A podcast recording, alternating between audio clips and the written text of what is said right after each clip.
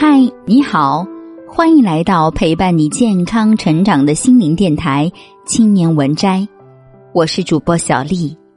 今天给大家分享的文章是《你不妨功利的读书》，作者亮叔。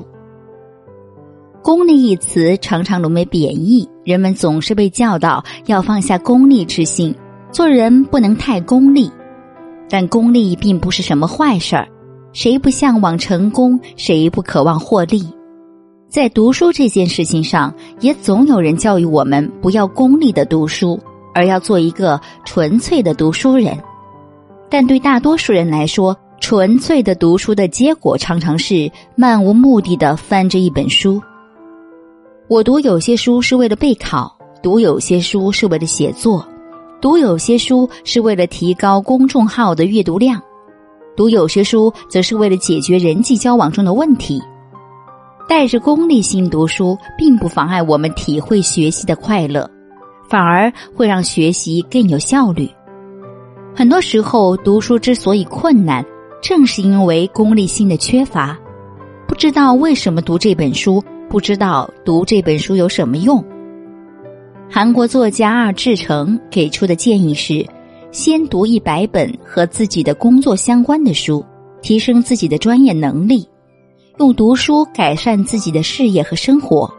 这种功利的读书方法深得我心。功利不等于金钱，利益是多元的。金钱是一种利益，改善人际关系是一种利益，解决某些具体的问题是一种利益，甚至让自己的好奇心获得满足也是一种利益。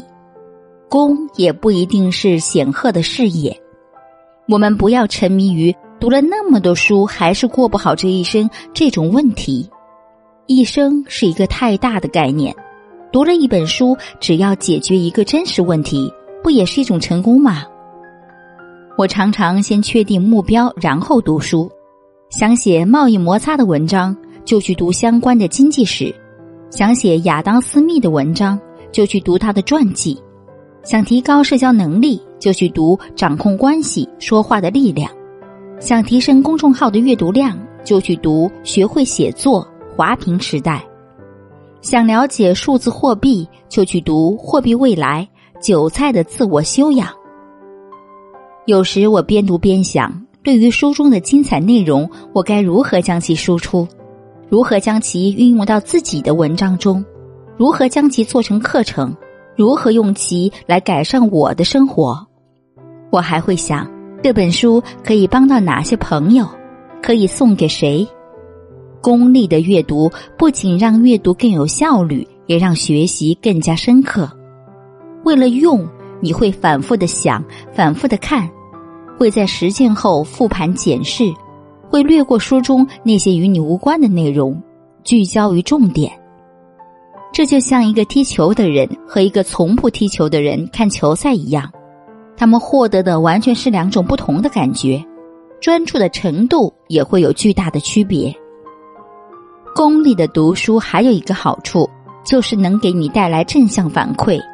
当知识帮你解决问题，给你增加收益，让你的能力得到提升时，你会越来越喜欢读书。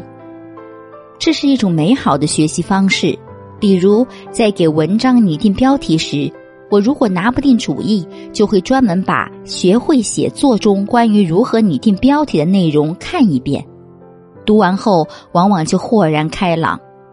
当然，功利的读书也要确保目标清晰具体。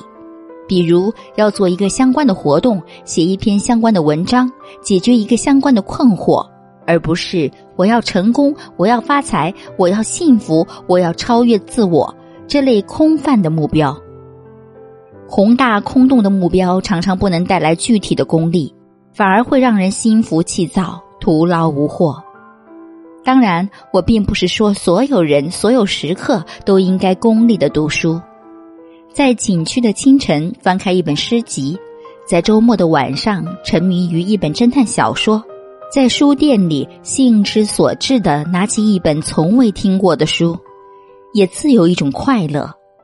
这种快乐也可以说是一种功利，毕竟一切愉悦、一切惊喜、一切满足，皆为心理收益。永远不要人云亦云的批判功利，永远不要故作清高的读书。鄙夷功利，并不会让一个人显得清高；反对功利的读书，也不会让一个人成为一个纯粹的读书人。所以，你不妨功利的读书。